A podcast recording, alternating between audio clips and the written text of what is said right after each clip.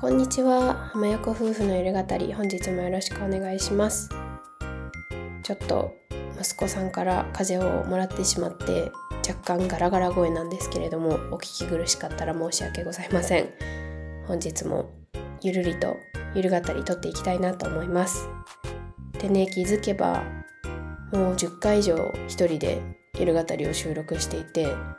ラジオを始めた時はまさか自分が一人で喋るようになるなんて思いもしていませんでした。でもこうやって続けられるのも皆さんが聞いてくださっているからでコメントとかいいねとかたくさんいただけるのでとても励みになっています。いつもありがとうございます。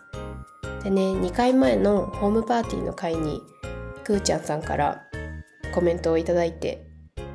で浜横夫婦さんがよく作るホームパーティーのメニューを教えてくださいということだったのでちょっとご紹介したいなと思います。まあ我が家は最近そこまで手残ったホームパーティーの料理っていうのは作れてないんですけどでも結構定番の料理がいくつかあるのでご紹介したいなと思います。でまず1つ目がね我が家がこれ勝手に呼んでいるだけなのかななんか私の母がもともと作っていて見栄えも良くて簡単だからっていうのでよく作るんですけど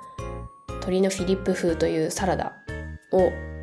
前菜としてよく作りますなんでフィリップ風っていうのかはちょっといまいちわからないんですけど、まあ、トマトの上に鶏胸肉ですね我が家は蒸したのをケーパーとか玉ねぎのみじん切りあとオリーブオイルとかちょっとバルサミコとか白ワインビネガーとかそこら辺を混ぜてちょっとサラダっぽく仕立ててそれをのせてでその上にねマッシュルームを赤ワインで煮たものをちょっと冷まして上にのせるとで最後にクレソンかな。のせると赤と白とちょっと紫っぽい色と緑っていう感じですごい見た目が綺麗ででなおかつ美味しくてあんまり好き嫌いのない味なので我が家はよく前菜として出します。さっきちょっと調べてみたら鶏のフィリップ風みたいな感じでレシピ載ってたのでだいたい我が家もああいう感じでほぼほぼ材料とか味とか似てるので是非作ってみてください。であとよく私たちが作るのは最近低温調理器をねゲットしましたので低温調理でローストビーフとかローストポークとかは作ります、まあ、これもね放置でできるから ありがたくて。でちょっと映えるというか普段あんまりねローストビーフとかローストポークって食べないのでそういう意味でパーティーっぽくていいかなと思って。作ります。あと放置料理というかそういう感じでいくとストーブを使って洋風ご飯というか、まあ、炊き込みご飯の洋風版みたいな感じでトマトとチーズとっていう感じで混ぜご飯を作ったりもよくします。ストーブのご飯もね結構調べるといろんなレシピが出てきて映える料理だったりとかもあるのでちょっと調べてみるといいんじゃないかなと思います。あと最近はねよくパンパーティーします。これはなんかレシピとかではないんですけど美味しいパン屋さんのバケットとかルバンとかカンパーニュとかねそういうパンを買ってきてであとはチーズとか生ハムとか、まあ、サラミとかね。あとそれこそ鶏胸を蒸しといてそれにピクルスとマヨネーズあえてちょっとそれをパンの上にのせたりとかそういう感じでパンパーティーってこっちもあんまり作る手間がないしなんかそれぞれ食べれるしちょっと映えるしみたいな感じでパンパーティーとかもやったりします。まあオープンサンドイッチパーティーみたいな感じですかね。おすすめです。是非皆さんのおすすめホームパーティー料理も教えていただけると嬉しいです。くーちゃんさん改めてコメントありがとうございました。ホームパーティーのこと以外にちょっと今回お話ししたいなと思うことがあって実はあの新企画浜横夫婦のライフコーチングをここ最近何名かの方とお話しする機会があってでその中でちょっといいアイディアをいただいたので今回ご紹介したいなと思います。でね、それが自己肯定感が上がるコツっていうお話なんですけどでね私結構自己肯定感自分でも高い方だなと思っていてでそれが何でかなっていうのをお話ししながら深掘りした時にあいくつか自己肯定感が上がるコツというかそういうのがあるなと思ったのでご紹介したいなと思います。でねまず1つ目はパートナーとか身近な人とか自分がまあ一番気軽に何でもお話しできるなっていう人に本当にどんな小さなことでもいいので自分がやったことを報告してできればその人に褒めてもらうっていうのをやると自分の自己肯定感がめちゃめちゃ上がります私もすごい本当にめっちゃ小さいことでも夫さんによく報告していて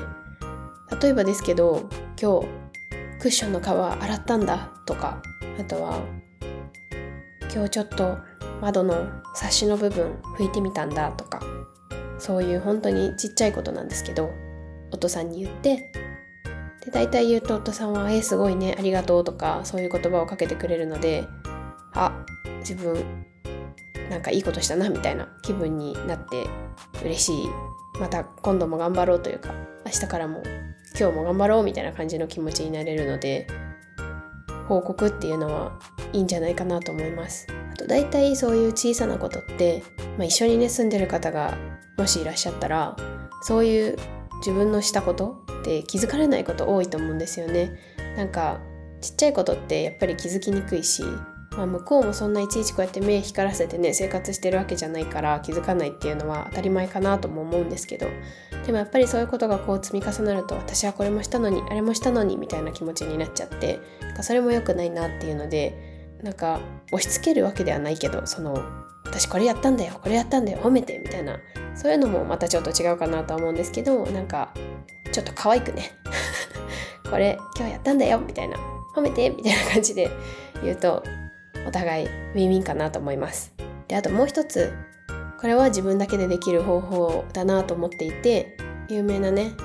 T 先生いらっしゃるじゃないですかカリスマ保育士の。その T 先生がなんか子育てのお話で言ってたんですけど親御さんはねみんな毎日頑張ってるよとなんかそんなに自分のこと責めないでみたいな感じの話の時になんかじゃあ自分が今日やったことを声に出して言ってみなよみたいな。褒めてみなよって言ってて。今日も自分はおむつ替えてあげたよとか。今日も自分は子供たちにちゃんとご飯食べさせて寝かせられた。偉いみたいなことを自分でちゃんと実際に声に出して褒めるとどんなちっちゃいことでもちゃんと自分今日頑張ったんだなって思えるし自己肯定感上がりますよみたいなことをおっしゃってて。実際私もなんか気分が落ちてた時にちょっとやってみたんですよ。今日も息子さんのこと怒っちゃったなとかすごいドヨーンってした気分になる時とかもたまにはあってでそういう時にでも今日も息子さん最後はニコニコしながら眠りについたな私ちゃんと息子さんにご飯もあげられてお風呂も入れられて寝かしつけできたしすごい偉いじゃんみたいな感じで褒めたらなんかちょっと気分が晴れるというか頑張ったな自分みたいな思えるのでそれも一個おすすめの方法かなと思います。自己肯定感ってねなんかすごい難しい言葉に聞こえるんですけどでも私は自分のことをどれだけ好きでいられるか褒めてあげられるかっていうことかなと思っていて真面目な方ほど自分今日もあんまりうまくできなかったなとかそう思いがちかなと思うんですけどでも客観的に見たらそんなことなくて毎日普通に生活してるだけで偉いし頑張ってるし何もそんな自分を卑下するというか今日もダメだったなって思うことなんて本当にないんじゃないかなと思っていてどんな些細なことでもいいので自分のことを少しでも褒めて毎日楽しく笑顔に過ごせたらいいなって思います。っていうなんかすごい自分誰だよみたいな感じの話になっちゃったんですけどこういう感じで私は日々自分をね褒めて 自己肯定感上げてますっていう話です。ルオンさん、自己肯定感が上がるコツのテーマ、提供していただいて本当にありがとうございました。最近は本当に皆さんに助けられて、ゆる語りのテーマとか、あとはお父さんと2人で撮っている方のお話のテーマとかも上がってくるので、レターとかお便りとかコメントとか DM とかすごい嬉しいですし励みになります。ありがとうございます。今日はちょっとゆる語り長くなってしまったんですけど聞いていただいてありがとうございました。いつもより低い声で妻さんがお届けしました。ではまた次回の夜語りでお会いしましょう。またね